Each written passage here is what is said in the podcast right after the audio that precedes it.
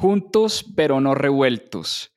En mis propias finanzas hemos decidido separar nuestros dos podcasts. Por un lado, tendrás todo lo que se refiere a educación financiera, el reto de la semana, la lectura del newsletter y economía en desorden. Pero queremos hacer un podcast exclusivo para hablar sobre libros. Tendrás los casi 100 episodios que ya hemos hecho de Club de Lectura en mis propias finanzas y todo lo que hemos aprendido a través de la lectura y además seguiremos subiendo nuestros episodios del Club de Lectura que hacemos los domingos.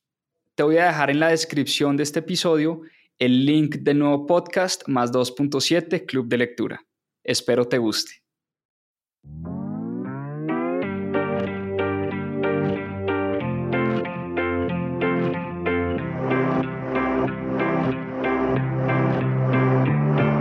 Hola, mi nombre es Juan Pablo Zuluaga, soy cofundador de Mis Propias Finanzas y quiero darles la bienvenida a Más 2.7, nuestro club de lectura. Durante 52 semanas leímos un libro todas las semanas y en este club de lectura van a encontrar la conversación de todo lo que aprendimos a través de la lectura. ¿Por qué más 2.7? En la región se leen menos de 2.7 libros al año y es una estadística que queremos combatir. Disfruten esta conversación y este aprendizaje que tuvimos a través de los libros. Bienvenidos. Muy buenas noches. Domingo, Club de Lectura, acá mis propias finanzas. Un saludo especial para los que ya se conectan eh, Club de Lectura en mis propias finanzas. Para los que se conectan por primera vez, darles un saludo muy especial, una bienvenida. Y los que se están conectando eh, todos los domingos, pues agradecerles por, por esa fidelidad de siempre. Hoy vamos con un libro espectacular y les tengo una gran sorpresa, así que no se me vayan, por favor. Hoy tenemos eh, una sorpresa especial. Eh, pero entremos en materia, entremos en materia porque hoy tenemos un libro espectacular. Hoy vamos a estar hablando de este libro, Emprendedor Mínimo Viable. Que sepan que hoy vamos a estar hablando de emprendimiento, de qué es lo que se necesita para ser un gran emprendedor en la vida, para levantar capital, para construir equipos memorables, las características de los grandes emprendedores de la región. Pero además les tengo Em, una sorpresa muy especial. Y es que hoy vamos a tener al autor, ni más ni menos, eh, del libro. Hola Felipe, ¿qué más? Bien, ¿cómo va todo? ¿Qué tal las cosas? No, pues muy honrado de tenerlo por acá. ¿Cómo van las cosas? No, muchísimas gracias por la invitación. Un gusto estar por acá. No, no, no, Felipe, Felipe pues muchas gracias de verdad. Eh, para los que se están conectando y para los que están llegando a este en vivo, hoy tenemos el autor del libro del domingo, Emprendedor Mínimo Viable, tenemos a Felipe por acá. Eh, y les confieso que me encantó este libro eh, y además porque Felipe tiene una trayectoria, ya nos va a contar, ya le vamos a preguntar a qué se dedica, pero tiene una compañía aceleradora de emprendimientos y aceleradora de negocios en Latinoamérica eh, y ha sido impresionante el trabajo que él ha realizado en el ecosistema de emprendimiento, no solo en Colombia, sino en toda la región. Y bueno, somos unos privilegiados de tener a Felipe hoy con nosotros, así que Felipe, de verdad, muchas gracias y muy honrados por, por aceptar esta invitación. No, Juan Pablo, un gusto, muchas gracias y, y, qué rico acompañarnos acá y hablar un poco de, de, bueno, de emprendimiento, inversiones este tipo de inversiones que son las startups, ¿no? Buenísimo, pues cuéntenos un poco sobre usted. Eh, emprendimientos que haya hecho y sobre todo su fase como, como inversionista en varios de, estos, de estas startups y estos emprendimientos en Latinoamérica, que me imagino ha sido un camino bastante apasionante. Sí, bueno, no, pues les cuento un poquito ahí como para, para, para empezar. Eh, yo, yo, más que inversionista, me considero emprendedor y llegué al mundo de las inversiones en, en startups porque fundé una aceleradora, que es un vehículo de inversión para startups en etapa muy temprana, porque siendo emprendedor realmente nos quedó muy difícil, eh, ya hace más de 13 años, 12 años, nos quedó siempre muy difícil encontrar capital en el país y tocó salir a buscarlo. Y cuando lo, logré, lo logramos con, con, nuestro equipo en ese entonces, eh, y salimos del país, pudimos conocer cómo funcionan los ecosistemas de emprendimiento por fuera y principalmente en Estados Unidos, me enamoré de esa idea, de poder montar una comunidad alrededor de emprendedores que los pudiera jalonar y empujar desde el primer día con capital, pero también con un network muy fuerte de, mentores, de otros inversionistas, de conocimiento colectivo. Y así nació Rockstart. Ya llevamos siete años y, y, bueno, hasta el momento llevamos 52 inversiones. Próximamente salimos nuevamente a convocatoria y ya por ahí han pasado, aparte de las inversiones, hemos podido acelerar y acompañar a más de 87, si no estoy mal, compañías. Adicionalmente, pues programas abiertos para, para, para cientos de emprendedores en donde hemos podido pues ayudar mucho. Entonces así nacimos, así, así salió también este libro eh, de esa experiencia acumulada, porque adicionalmente pues como ángel inversionista y como, y como también tenemos unas, como unos sindicados, unos grupitos de amigos de inversión con los cuales ya también tenemos unas 40, 45 inversiones. Entonces, de todo ese como, como camino nació Emprendedor Mínimo Viable. Ya hace, creo que vamos por un año y medio desde que se publicó. Espectacular, claro. Se da uno cuenta desde las primeras páginas que eh, esto es em, recoger un montón de experiencias que ha habido usted, no solo como emprendedor, sino como inversionista en estos, en estos emprendimientos, en estas startups.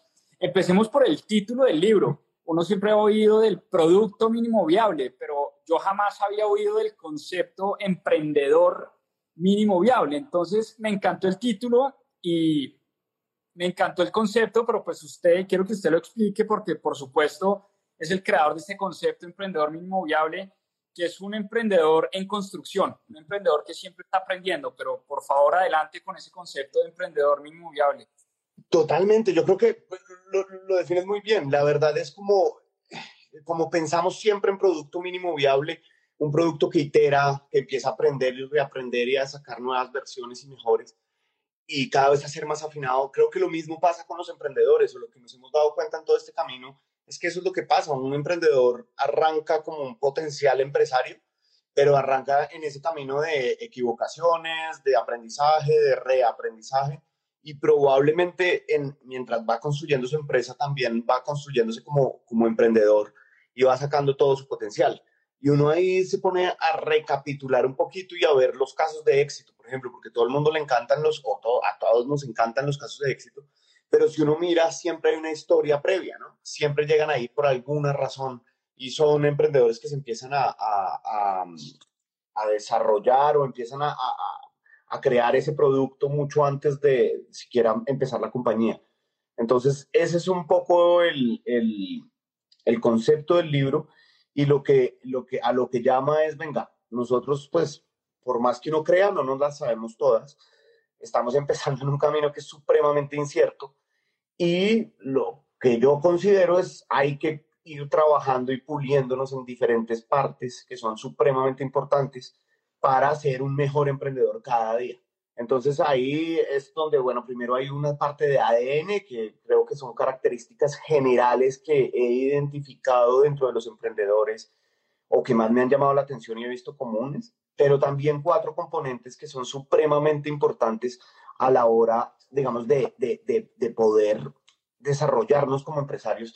Y el primero es, bueno, hay varios, pero eh, uno muy importante son las relaciones también que vamos teniendo con los, a lo largo que vamos creciendo como empresario, para convencer, por ejemplo, talento que venga a trabajar a nuestras compañías, otros socios que vengan a, a aportar lo suyo, sea dinero, sea recursos, sea capital, sea, sea recursos capital o de trabajo, pero también para otros mentores, clientes y demás. Entonces ese es un poquito el, el, el mapa general del, del concepto y bueno, ahí seguramente vamos a profundizar mucho más en eso. Cuénteme un poquito eh, por qué esos tres componentes y, de dónde nacen y de dónde salen.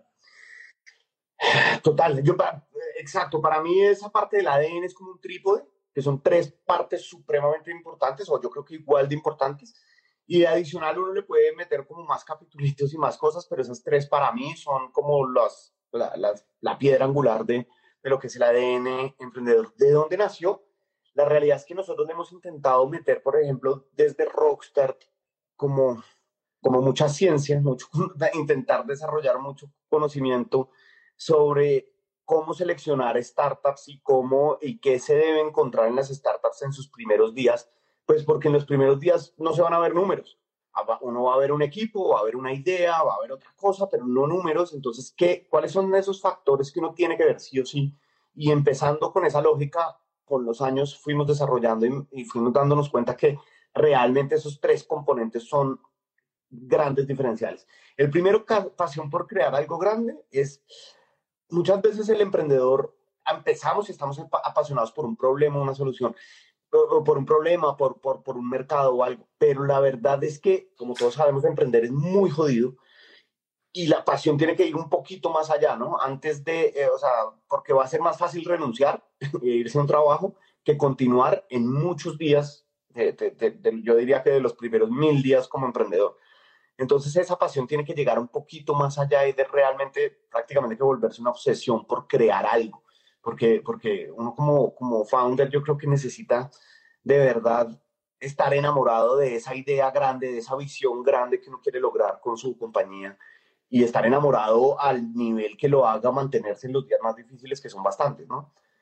Entonces, esa sería como la primera y que lleva como, como, como todo ese, lo que, lo que empuja.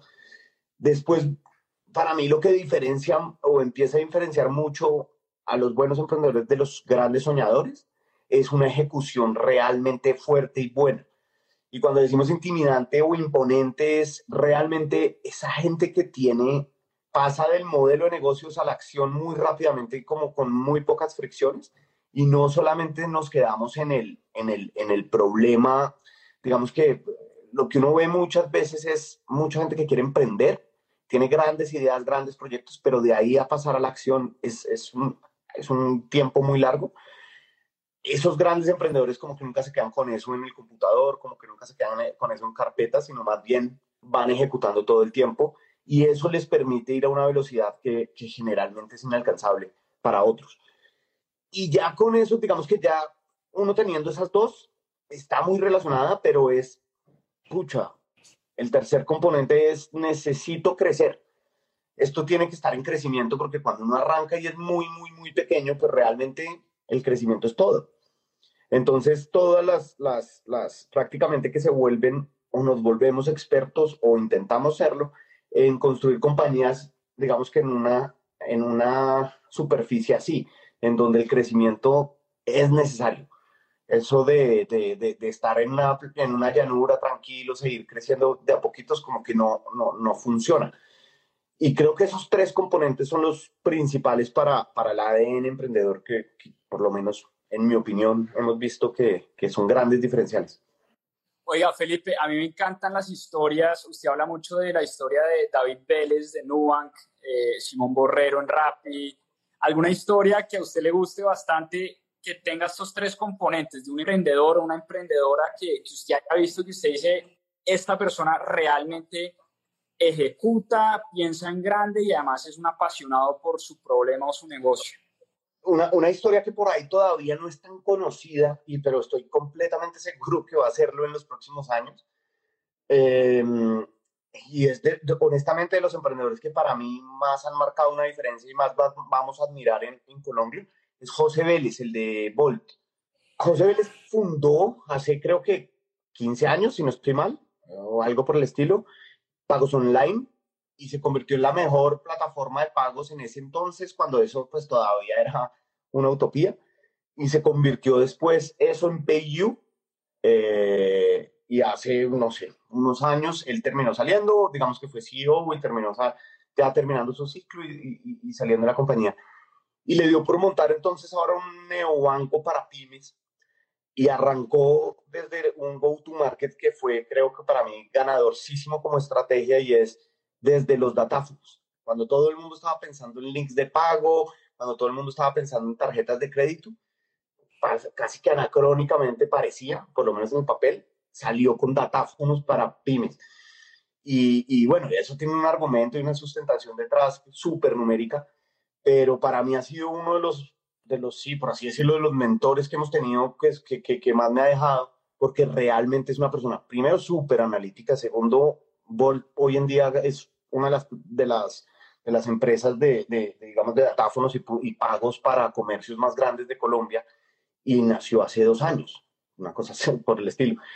Creo que, que va excepcionalmente bien y eso es un poder de ejecución muy, muy, muy grande y yo creo que obviamente José debe tener una pasión muy grande por los servicios financieros y los pagos porque lleva dedicándole su vida más de 15 años a, a ese tema.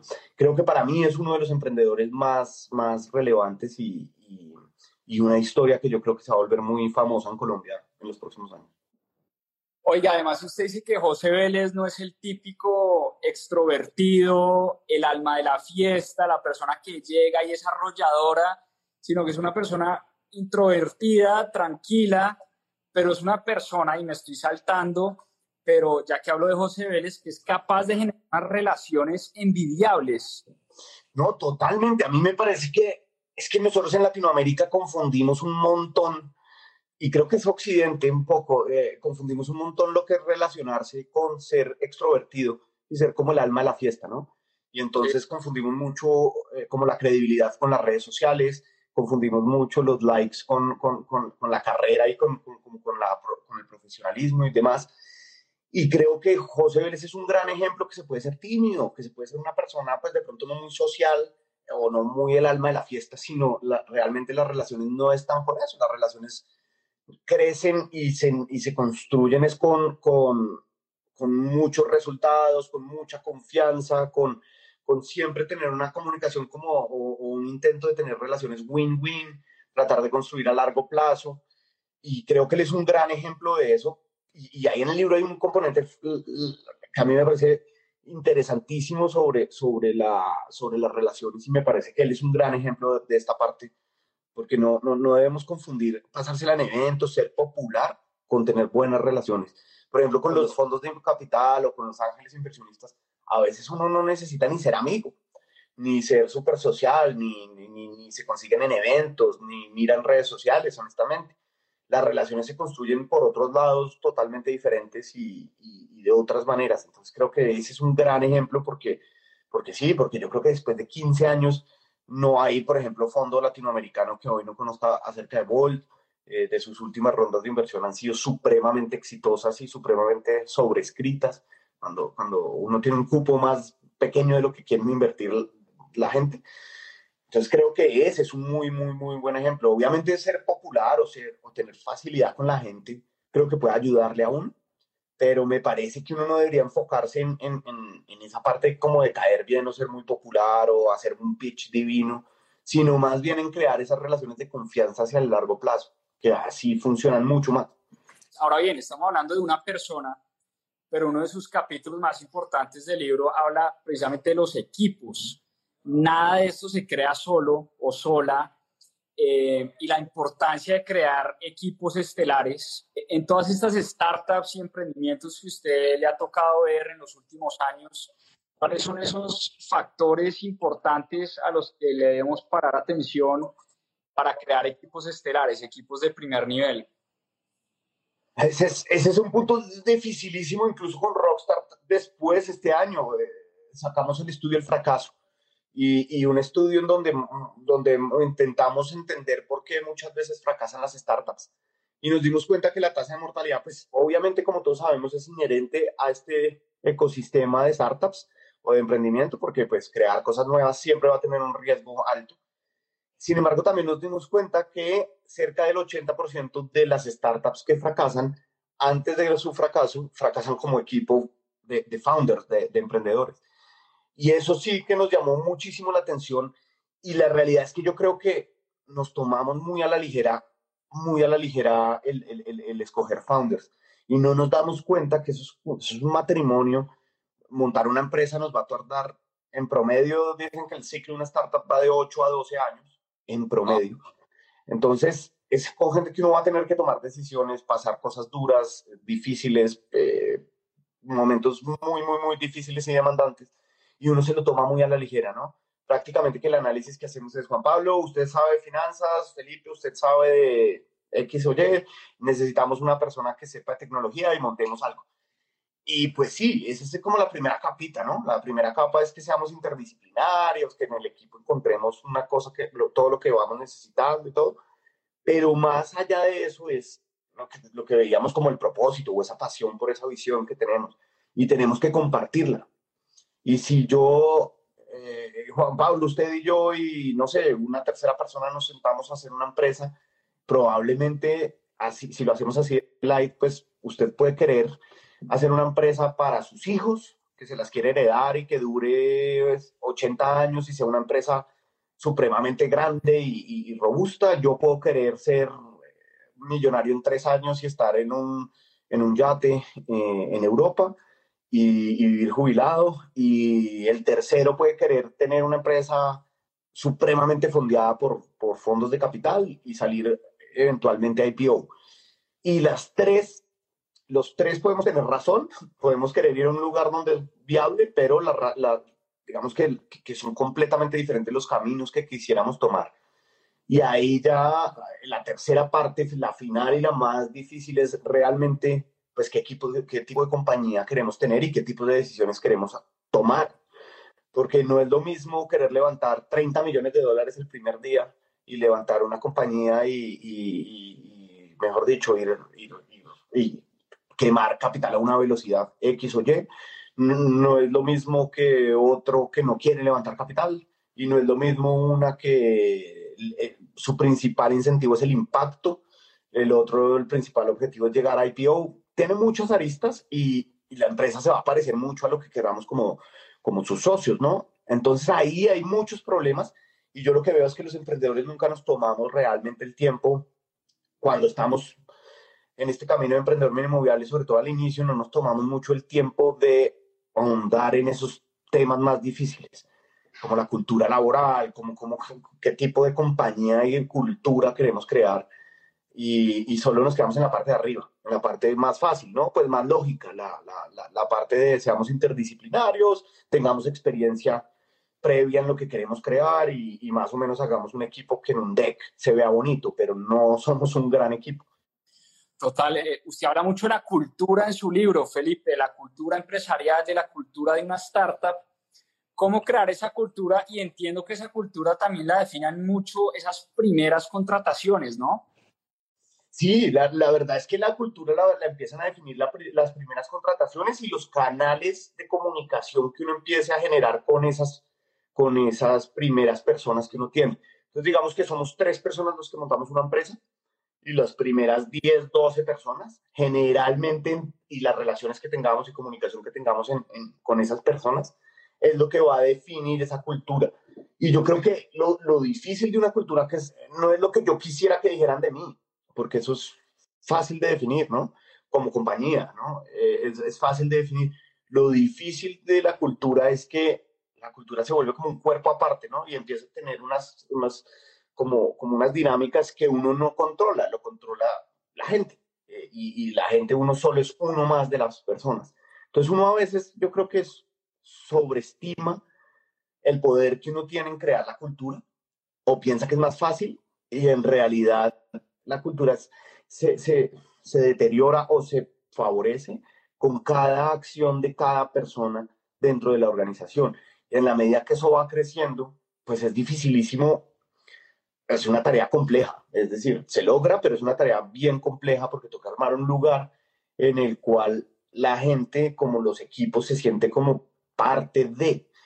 Y eso, ese, ese sentido de pertenecer hace que la gente empiece, el trabajador y los miembros del equipo empiece a sentirse parte de algo más allá de un trabajo. Y lograr eso es supremamente difícil. Eso no, a veces últimamente yo creo que a veces ya, sí su, subestimamos mucho la cultura y creemos que es solamente lo que nosotros mismos decimos de nosotros mismos y un par de workshops al año y un par de posts en LinkedIn y cosas, pero, pero es un tema supremamente complejo. sobre todo en, esas etapas de crecimiento acelerado, o sea, por ejemplo, ¿cómo hace uno para mantener esa cultura vinculando al equipo 100 personas, 500 personas en un mes? Es una cosa complicadísima, ¿no? Total, total. Y aparte que uno puede puede quererlo cuando entra, ¿no? Pero uno, por ejemplo, cuando está manejando una empresa, siempre tiene que tomar decisiones y cuando son tantas cosas al tiempo, pues la cultura se empieza a parecer en eso que es más repetitivo en la toma de decisiones. Entonces, si, si, si yo lo que quiero es o, yo, o, mi decisión siempre va a ir, no, vamos por crecimiento y vamos a, a, sí, a, priorizar ir rápido. Entonces la cultura se vuelve ir rápido se vuelve priorizar el ir rápido. Y, y, yo puedo querer que seamos centrados, que hagamos las cosas más pausadas, pero si, si mi última decisión ante, una, ante un conflicto o, situación es ir rápido y premiar la celeridad, digamos que la, la cultura sería otra cosa lo que yo digo. Y ahí es donde yo creo que, que, es más difícil mantenerlo, ¿no? Mantener ese orden de lo que yo quiero y lo que termina pasando. ¿Cuáles son esos rasgos que usted ha encontrado en los, en los grandes líderes de la región? Eh, esas cuatro o cinco características importantes que debería tener un líder para manejar una startup o una compañía en, en crecimiento acelerado. Esa, esa está muy buena. Yo creo que a, a mí, sobre todo, y, y, creo que por lo menos de los casos que yo más he conocido, es liderar bajo el ejemplo. Ese, ese me parece que es clave. O sea, el ejemplo es si yo, si yo quiero que nos comportemos de X o Y manera en la compañía y le pido de cierta manera eso a mi equipo, pues yo tengo que ser el primero parado en la, en la cancha y, sacándolo adelante. Creo que ese es indispensable. Y el segundo, o, creo que hay otro punto fundamental y es, y es realmente liderar. Es pensar muchas veces hacer brillar más que brillar. Y ese, y ese creo que, que uno al inicio, y lo digo a nombre propio, creo que uno al inicio no es tan consciente de la importancia de esto, de, de, hacer brillar más que brillar y de, y de crear o buscar crear y ser coherente con esa búsqueda en todas las decisiones, buscar crear que la gente de verdad pueda sacar el mayor provecho de un trabajo. Más hoy en día. Hoy en día la gente, por lo menos lo que ha sido en mi experiencia, el, el, el, sueldo lo da por añadidura, ¿no? No es un detonante del por qué estoy acá. Generalmente, obviamente es muy importante, pero pues es, es, es una transacción, tiene que, haber, tiene que haber un salario. Pero lo que marca la real diferencia de la gente hoy en día, por lo menos en mi experiencia, es realmente sentirse parte de y sentir que pueden explotar muchísimo aprendizaje, conocimiento y crecer rápidamente en una compañía.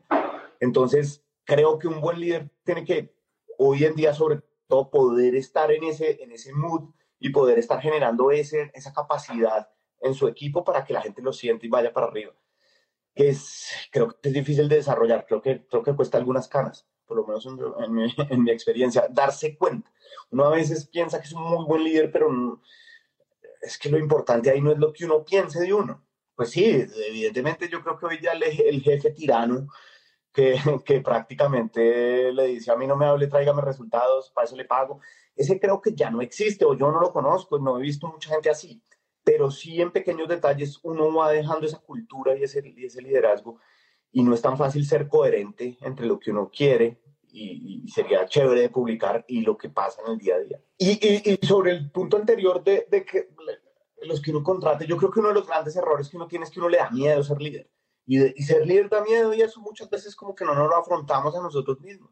Realmente para ser buen líder y para crear una empresa que sea grande, o sea, nuestro, nuestro rol, si queremos ser líderes, es crear algo lo más grande posible y liderar el equipo que lo va a crear. Y creo que cometemos un error porque nos da miedo, porque liderar es también ponernos en una posición muy incómoda, porque uno queda expuesto. Y si yo traigo, si yo traigo a Juan Pablo Zuluaga que, a, que, a que me ayude con las finanzas de la compañía, probablemente yo voy a quedar expuesto a que él sabe tres veces más que yo de finanzas. Y, y, y entonces uno se siente inseguro. Y cuando uno está, eh, eh, está en esos primeros pasos del emprendedor mínimo viable, ¿uno qué hace? Entonces dice, no, espere, la incomodidad me la ahorro, yo traigo gente con la cual yo me sienta cómoda porque no, me, no quedo tan en evidencia que yo soy un bruto para las finanzas.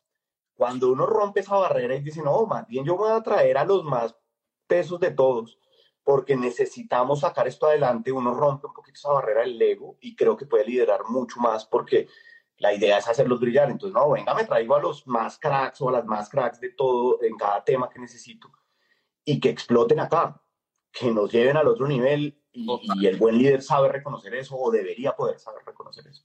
No, total. Oiga, me encanta eso, eh, me encanta eso. como le digo, lo anoté acá, eh, hacer brillar más que brillar.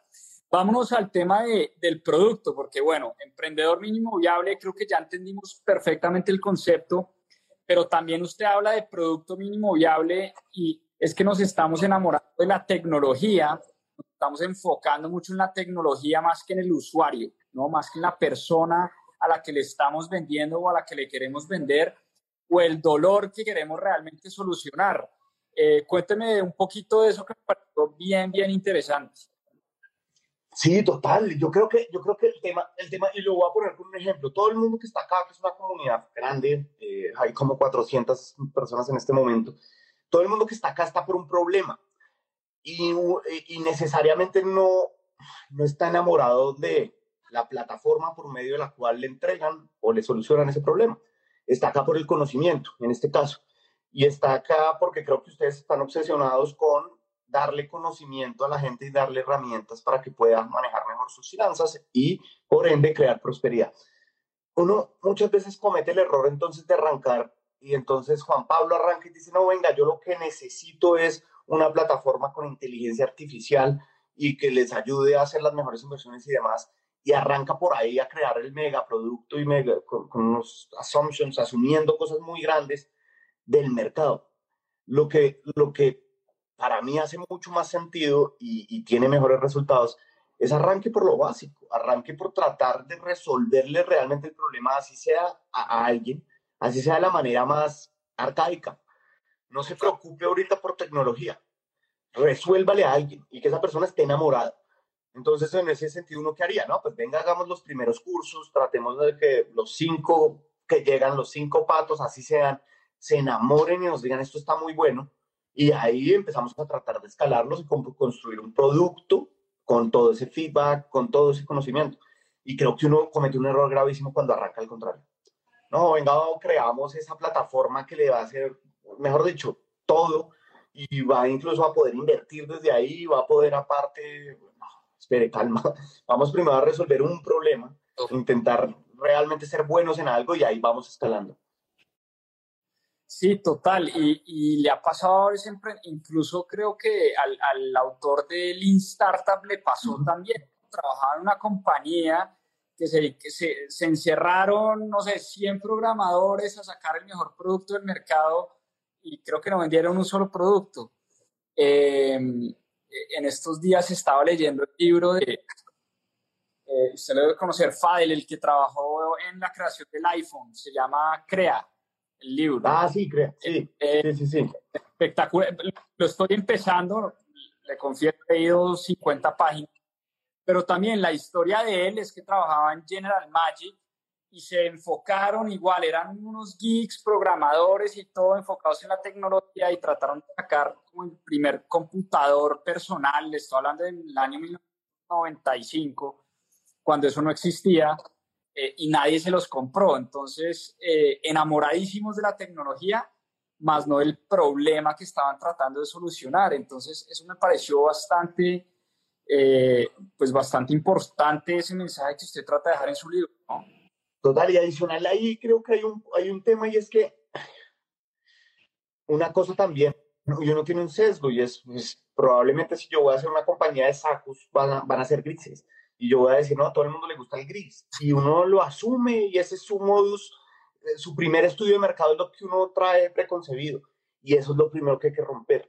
Por eso es indispensable salir a la calle y, de verdad hablar con clientes reales, porque puede ser que yo sea la excepción en ese tema, que yo realmente no lo vea como lo ve la gente.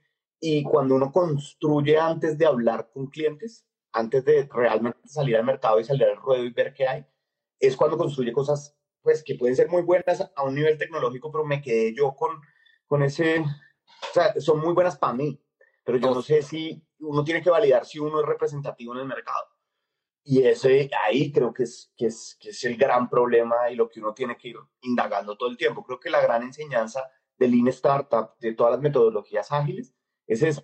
Es usted salga y aprenda de sus usuarios, no, haga, no, no, no aprenda la academia sobre cómo hacer un producto que le resuelva X problema a alguien salga a la calle y aprenda de ellos y pueden tener más chances.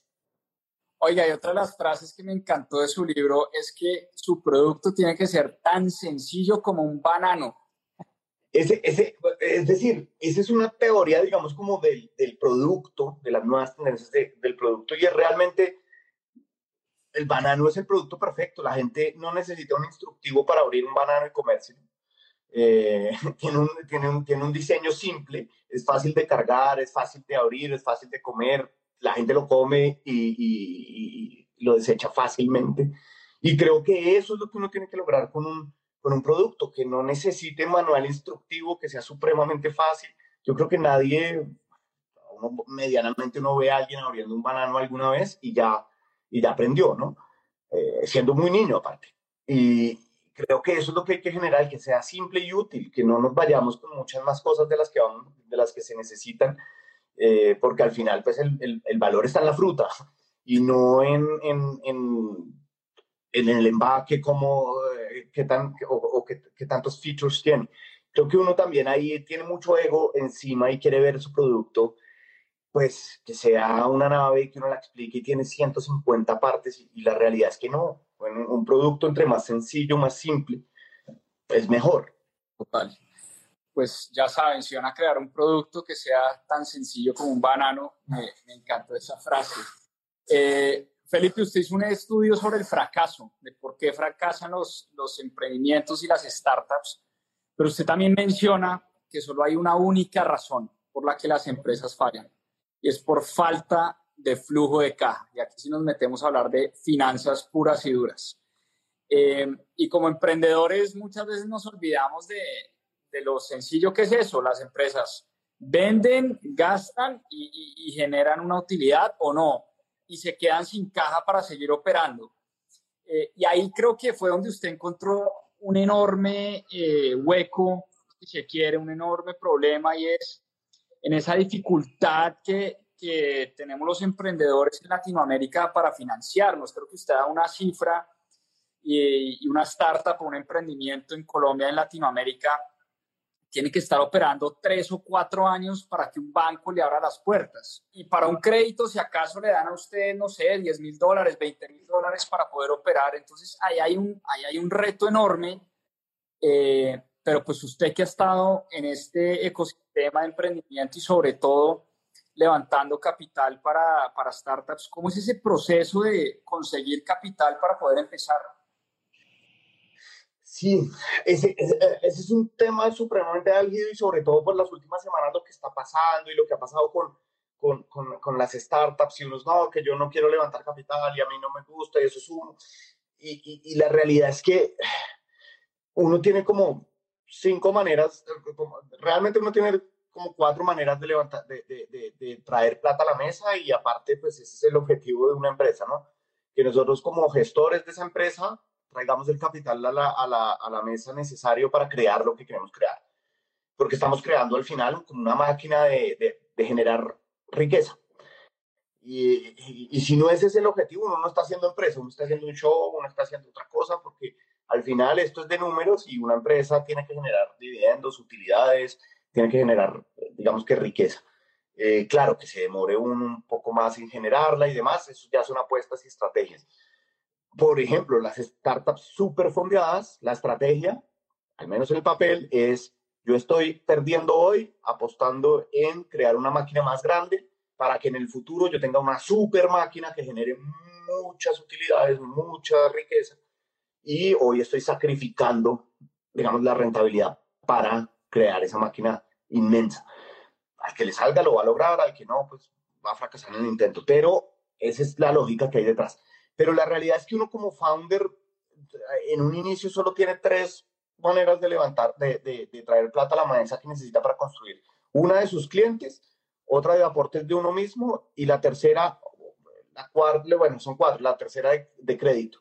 Y si esas tres no funcionan, pues uno le toca ir a, por inversión y por inversión externa. Entonces, por eso, para crear algo generalmente de tecnología, por ejemplo, y uno quiera ir más o menos rápido y demás, pues requiere capital externo porque los clientes se van a demorar un poquito más en llegar. Eh, entonces va a tocar financiarse de alguna manera mientras los clientes, uno llega a un tamaño de clientes que va creciendo, pues que, va, que, que lo ayuda a ser sostenible. O arrancar bootstrapping y es yo con lo que, o sea, aso y como, aso y como, aso y como hasta que me empiece a sobrar un poquito más y ahí voy creciendo. Que la dificultad de eso es que uno puede llegar a ir muy despacio. Claro. Entonces, ahí va. Y ya cuando uno pues dice, listo, me voy por la inversión, pucha, yo creo que el problema más grande que tenemos como latinoamericanos es que no entendemos ese juego. Nosotros pues, eh, lo tenemos en la cabeza que, que eso es como pedir plata de, de, beneficencia, no entendemos bien cómo funciona el mundo del venture capital, del, del, capital de riesgo, y no entendemos muy bien cuáles son las reglas. ¿Por qué un inversionista estaría invirtiendo? ¿Qué está buscando? ¿Cuál es una rentabilidad atractiva para un inversionista de venture capital? ¿Qué tengo que ofrecerle? Eh, es, es, un montón de cosas que, que, que es difícil y que hay que prepararse yo creo que el emprendedor latinoamericano en muy alto nivel, en muy alto porcentaje, no conoce y no se prepara. Y la tercera y la, y la, y la, la última parte es que el venture capital, cuando uno toma esa decisión de levantar capital de alguien externo, para que sea interesante para ese externo, para ese tercero, uno tiene que tomar unas decisiones de empresa que son bastante agresivas. Y es el emprendedor, el inversionista asume el riesgo de poder perder todo pero no quiere ver una empresa que va ahí más o menos. Quiere ver una apuesta grande que pueda llegar a ser 100 veces del tamaño que soy la empresa en un periodo de tiempo razonablemente corto. Entonces uno también está diciendo, pues bueno, eh, eh, si quiero recibir capital, esa es la como la, la decisión que tengo que tomar yo y cómo me debería comportar para que sea como win-win para el inversionista y para nosotros. Pero hay gente que no se siente cómoda con eso. Incluso en Latinoamérica hay un punto muy fuerte y es que a nosotros no nos gusta, eh, naturalmente, digamos, culturalmente no nos gusta la idea de entregar acciones de nuestra compañía porque sentimos que estamos perdiendo el control. Y esto es, me van a quitar mi empresa y somos un poquito desconfiados en eso. Y creo que ahí entonces las dos cosas son pues insostenibles, ¿no? Total. Que eso nos lleva a hablar la diferencia que a veces confundimos mucho entre una startup y un emprendimiento. Si nos puede contar ¿Cuál es esa diferencia que me parece importante que la hablemos? Total, es, para mí una startup es un experimento de empresa gigante. Es un proyecto de empresa gigante. Es como si dijéramos, venga, vamos a hacer un experimento de encontrar la vacuna del COVID hace tres años. Y entonces, bueno, acá hay científicos, tenemos un laboratorio y vamos a sacarla, vamos a ver si encontramos porque creemos que por esta ruta llegamos.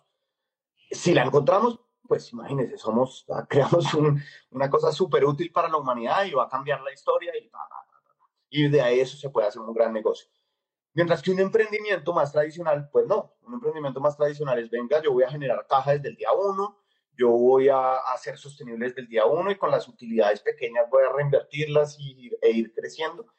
Y si uno mira, no tiene primero nada de malo. Yo creo que, que a veces como que nos ponemos unas luchas ahí que, que no, es que yo soy startup y yo no, y eh, usted no es rentable, y yo sí, es como, es, es, una apuesta diferente.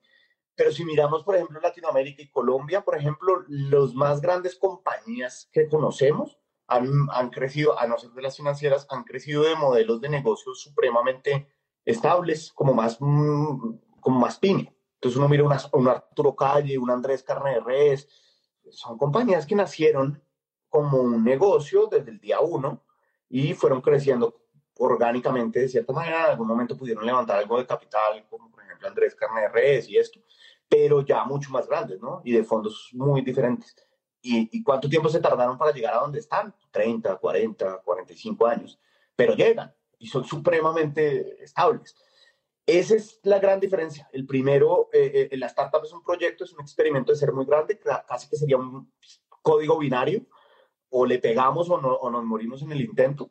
Y, la, y, el emprendimiento más tradicional o la pyme es, vamos a hacer caja desde el día uno y vamos a hacer una empresa sostenible en el tiempo que ojalá crezca cada año, con las utilidades vamos creciendo, vamos creciendo, cuando tengamos crédito, pues hacemos una inversión más agresiva con ese crédito y ahí vamos y le vamos dando como sin ese afán, ¿no? Y sin esa necesidad de ser gigante. El, el startup, la startup sí es como la necesidad de ser gigante. Clarísimo, clarísimo la diferencia. Eh, bueno, Felipe, unas preguntas finales, eh, aprovechando que lo tenemos acá. Primero, ¿a, ¿a, qué emprendedor o a qué emprendedora admira profundamente? Nos habló de José Vélez. de pronto alguien afuera, no sé, alguien del mundo, no necesariamente colombiano. Uy, a, muchos, a muchos, pero a mí Elon Musk pues, se me hace un, se me hace un, duro y, y, y, bueno, no, yo, yo, yo admiro mucho más latinoamericanos, honestamente. Creo que los latinoamericanos que han creado algo que significa, para mí tiene un, un, un sabor especial yo, yo, digamos, David Vélez también me le quito todo el sombrero. A Freddy Vega, por ejemplo, eh, se me hace un, bárbaro lo que ha logrado. Y, y, no, así, pues a Simón, obviamente, a José Vélez, a, de México también hay, hay, hay muy buenos. Eh, y Mercado Libre para mí es un caso de éxito regional que nos deberíamos sentir muy orgullosos. Se habla de José Bonilla también de Chipper bastante en su libro, ¿no? Sí, José Bonilla también, sí, sí, sí.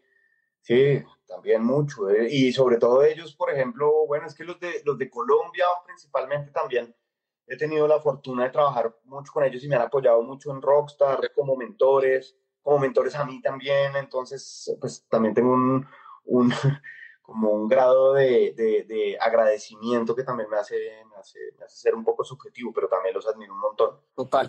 Eh, usted escribe un libro de emprendimiento, pero el mejor libro de emprendimiento tal vez que haya leído que nos pueda recomendar o alguno que se le venga a la cabeza.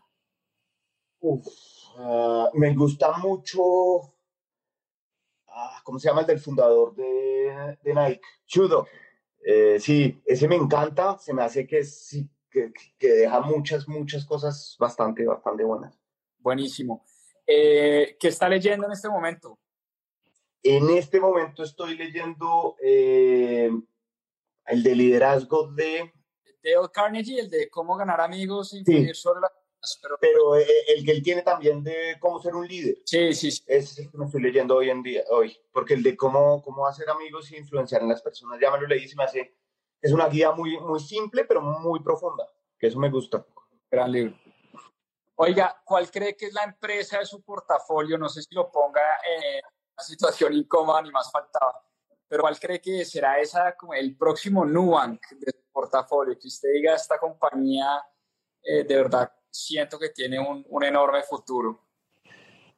Uf, yo creo que hay, hay, hay, hay, hay, muchas, de pronto no va a llegar a ser Nubank en IPO y ser una de las más grandes, porque también, como, como lo decía, como lo digo en el libro, eso es, eso es un camino también que se va recorriendo y probablemente eh, David Vélez ya tenía un camino muy recorrido para, para poder crear un Nubank pero que seguramente van a ser muy grandes para Latinoamérica. Eh, yo creo que Neo Energy es muy, muy, muy buena, Rocketfy es muy, muy buena y van muy bien. Hoy trabajas, también viene muy bien, vecindario. Eh, creo que hay, hay, hay, hay, bastantes y lo bueno y lo lindo de la etapa temprana es que a veces hoy vende esta 10 veces más que la anterior, que la otra y la otra en un año puede ser mucho más grande y terminar matándola. Solo, solo una, una, una pequeña historia que, que nos pasó recientemente. En el batch número uno de Rockstar, siempre hay como los que van mejor en un inicio, un, grupito de dos o tres que, que, todo el mundo las ve como las potenciales y las demás quedan como medio rezagadas o como más, eh, bueno, de pronto. Y resulta que hoy, cinco o seis años después de ese primer batch, por ahí una que nadie tenía, nadie, nadie daba, no es que no dieran un peso, pero nadie tenía dentro de las fuertes. Hoy en día es 15 veces más grande que cualquier otra de ese portafolio. Y por ejemplo, la que llegó en ese momento con mayor número de ventas, y era una venta importante, póngale 150 millones al mes, con rentabilidad positiva, o sea, pues estaba en un tamaño, sí, bueno, en, etapa temprana. Hoy en día no es ni la tercera o cuarta de la, del portafolio. A lo que voy es que eso es lo chévere de este mundo porque es supremamente cambiante y depende mucho del equipo. Entonces, sí, eso, eso es, esa es la historia. Que esta se llama Cluby, la, la del primer batch, que también creo que es una de las que, que la están toteando porque hoy en día están integrando en menús digitales eh, QR para pago directo y pago ah, en mesas. Entonces, están, con eso están, yo creo que abriendo una puerta inmensa y, y les está yendo muy bien. Están en México, en Colombia y demás. Qué chévere. Oye, a usted como emprendedor, ¿qué eh, le gustaría liderar? ¿Andrés Carne de Res o, un Rappi? Es decir, una startup o un emprendimiento. Sí, sí, probablemente, y eso, eso digamos que lo tengo muy claro, yo creo que después de, de Rockstar, no sé cuándo, pero después voy a volver a emprender. Creo que, es, creo que ya estoy loco por, o ya, ya, ya, ya, lo tengo claro, no sé cuándo. Falta un tiempo, obviamente, pero, pero, pero sí, yo creo que, yo creo que igual sigo en el mundo de startup. Eh, me iría por el mundo de startup, pero muy honestamente, que es mucho más estresante, pero eh, em, me iría con una startup que necesite poco capital, que se parezca en ese sentido a un negocio más tradicional, pero que no pierda la adrenalina y, y, como la fuerza y la intención de crecimiento de una startup.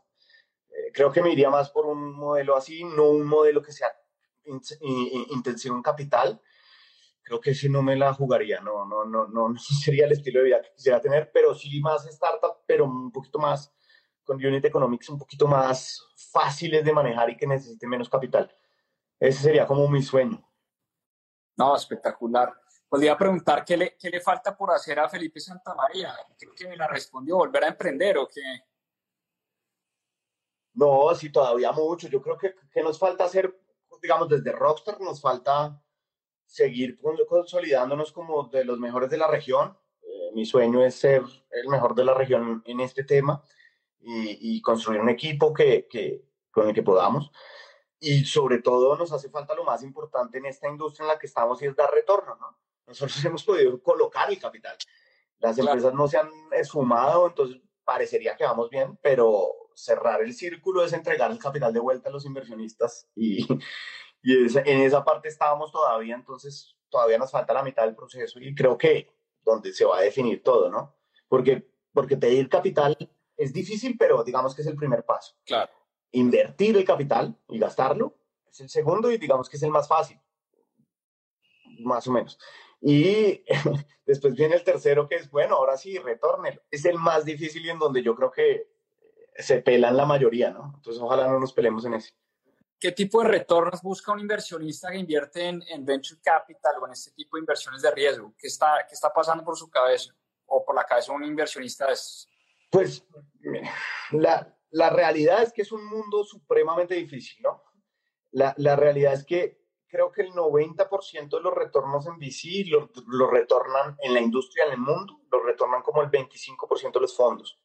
La mayoría de los fondos, creo que si no estoy mal, el 70% de los fondos entregan máximo un X, es decir, retorno el capital sin lo cual pierde plata.